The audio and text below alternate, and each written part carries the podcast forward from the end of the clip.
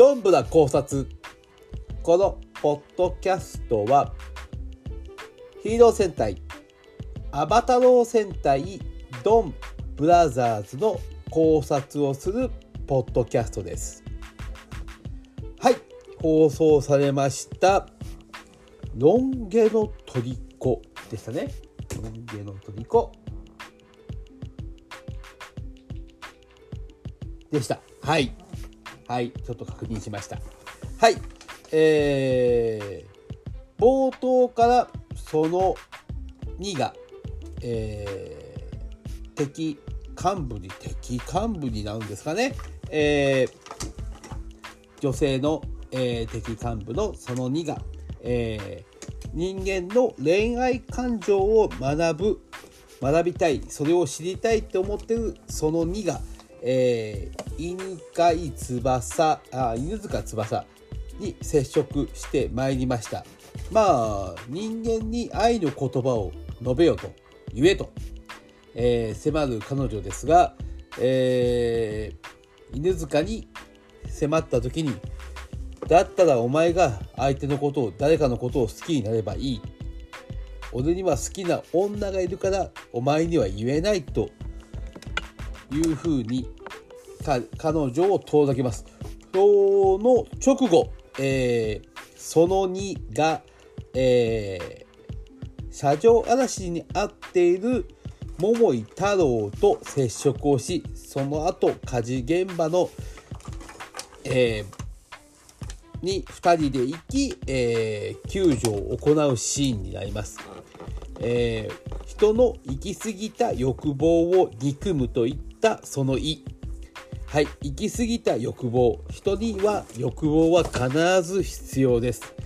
煩悩欲望。これは人間が大きく発展する一つの人間が持つべき力でもありますね、えー、完全にそれを人を否定するわけでもなくその、えー、欲望が行き過ぎてはいけないというえー、その意、え、この2人桃井太郎とその意。もしかすると介護していき愛を知りたいというその2は、えー、犬飼犬塚翼と、えー、もう一人の記事の剛と接触しもしかすると愛を学んでいくのではないかと思います。はい。そうなってくるとその座はどうなるのかっていうと、えー、喜怒哀楽を知りたいとなってくるとやっぱりここは紀藤遥ちゃんと、えー、鬼シスターと接触しそのことを学んでいくのではないかなとちょっと思ったりしております。えー、ですね、えー、今回はストーリーの中心としまして、えー、犬飼犬塚、なんで犬飼と間違えるの犬塚翼と思い人夏美、えー、その、そして同じ顔をした、えー、木野剛の妻美穂。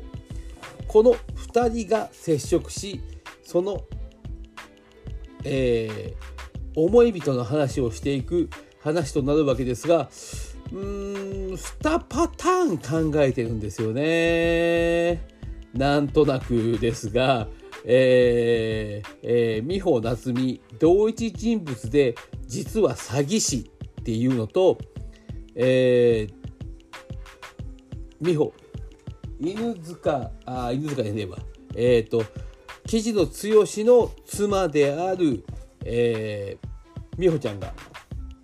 実はアバターで、えー、そこに対して、えー、キビポイントを使っているのかなと思ったりしております。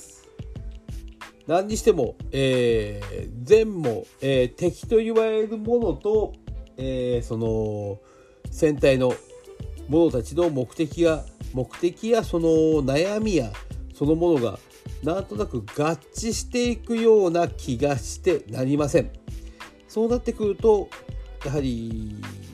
後々味方になっちゃうんじゃないかなっていうふうに思います。えー、その1、その2、その座、えー、ノートのメンバーが、えー、元老院と言っていたが、その元老院が一体誰なのか。もしかすると出てきてほしいなと思いながら、えー、思っているキャラクターが一人いるんですがまたまたそれは、うん、謎でございます。またこれが登場する場合、えー、もっと違うストーリー展開になっていくのかなと思っております。何にしても記事の剛が、えー、その、えー、一月になってしまった人をもう消去するために消してしまうために、えー、ドン桃太郎の、えー、技を邪魔し、えー、その